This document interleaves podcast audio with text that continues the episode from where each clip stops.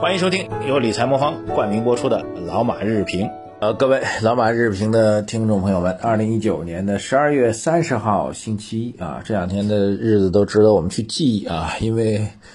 今天、明天两天，再过这两天，我们节目再录制就要到明年了。这是二零一九年最后的两个交易日啊，所以我们去密切的关注哈，A 股到底能不能站上三千点。那么刚刚过去这周末呢，几件事情可以跟大家值得聊一下。第一件事情肯定是最大最大的热门话题，就是证券法的修订正式通过了，新的证券法来了，而且是从二零二零年三月一号开始是正式执行啊。这次证券法的变化呢，其实主要是这么几个方面啊。第一方面呢，就是注册制正式写入到法律当中去，而且。是一个非常重大的一个变革啊，应该是以立法的形式确认了注册制是未来 A 股市场 IPO 的一个法定模式。第二个呢，是对于违规违法操纵股市的行为，处罚力度是大幅度的提高啊，提高到了最高可以处罚你没收你违法所得，然后还可以罚十倍啊，这样一个高端的一个水平。啊，所以综合这几个方面来看呢，证券法最大逻辑呢，就是我们一个基本结论带给大家，那就是未来资本市场当中将会更加强调的是核心资产啊，价值投资，普通投资者的追涨杀跌啊，期待着这个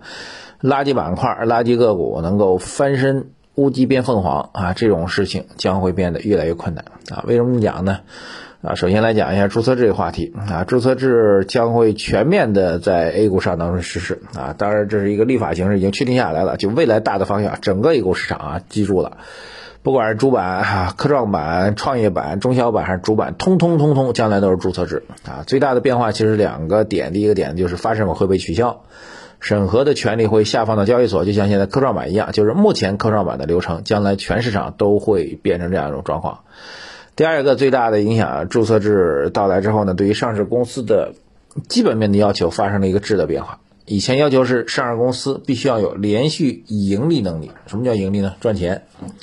不赚钱行不行呢？不行哈。由此导致了很多还不太赚钱的互联网类、科技类的公司只好远奔他乡啊。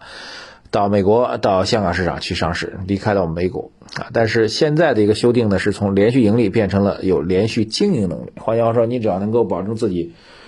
正常经营的话，那你就可以怎么样？就可以获得上市的一个可能性啊。这个前提发生重大的变化，也意味着实际上主要是为了。呃，科技类公司，我们认为主要为了科技类公司啊，为了互联网类公司还没有盈利，但是是一个新的商业模式，它最需要融资的时候，你就到资本市场来当中来。万一你就是下一个的百度、阿里、腾讯，啊，京东、美团、今日头条呢？就是这样的逻辑。所以未来会有这样一个非常重大突破啊！这两点放在一起呢，会带来最大的变化，就是监管部门不再对上市公司的盈利做任何的保障和承诺。啊，你买者自负的原则会变得更加的强化。你买这公司啊，然后我只保证你它现在能正常经营，我只能告诉你它当下是在正常经营当中。至于将来盈不盈利、赚不赚钱、赚钱还是亏钱，对不起，我不管。所以整个的投资风险在进一步的加大啊。第二一个市场影响呢，就是这个市场当中发行上市的总体数量会越来越多。严格来说，现在 A 股市场的总体数量已经非常多了，有三千七百家啊。这个很多老股民当年是告诉我们说。A 股上当中，所有的股票都买过啊，每一只股票代码都能背得出来。我从来都不打字母，全都是打代码。那那个时候呢，整个上市公司市场可能只有几百家、一千家啊，不会超过两千家。现在三千七百家之后，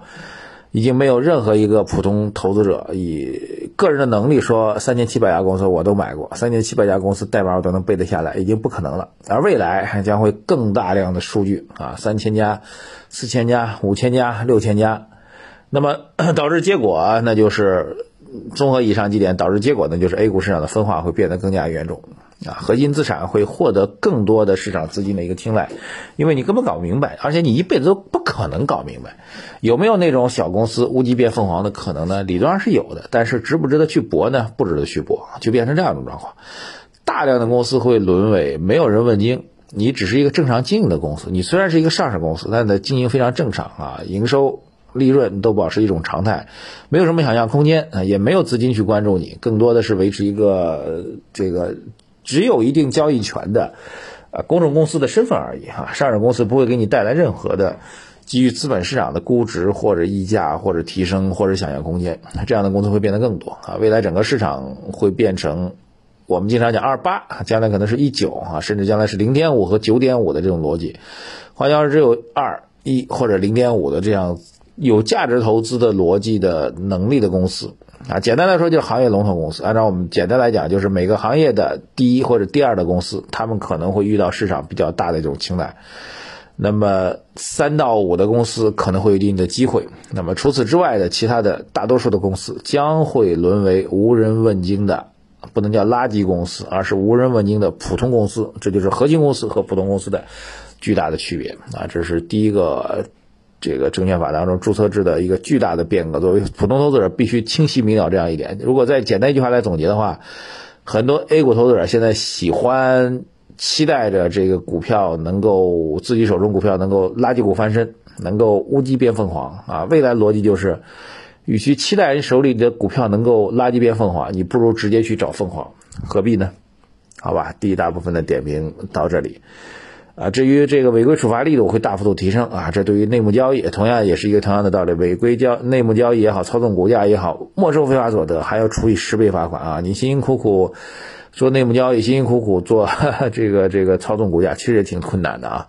赚了一千万啊，对不住，一千万罚走啊，再罚你一个亿，一个亿啊，直接让你倾家荡产，嗯，这就是最高十倍的处罚。好，所以最终导致结果，整个资本市场当中的股价的股价操纵行为，人为操纵股票行为也会变得越来越少。这也有利于这种靠业绩长期稳定增长的公司获得一个制度保障啊，所以所有的事情都是一个指向，那就是价值投资、长期投资、业绩投资，而不是去搏股价的波动。第一个大的事情啊，第二大事情是关于房地产，各位可能也看到了，如果各位还备有房贷的话，要重点关注这两个事儿。那么基本方法就是你现在既有的房贷的利率的计价方法，那么有一个转换的可能，那就是按照。未来的 LPR 利率来加成的方式，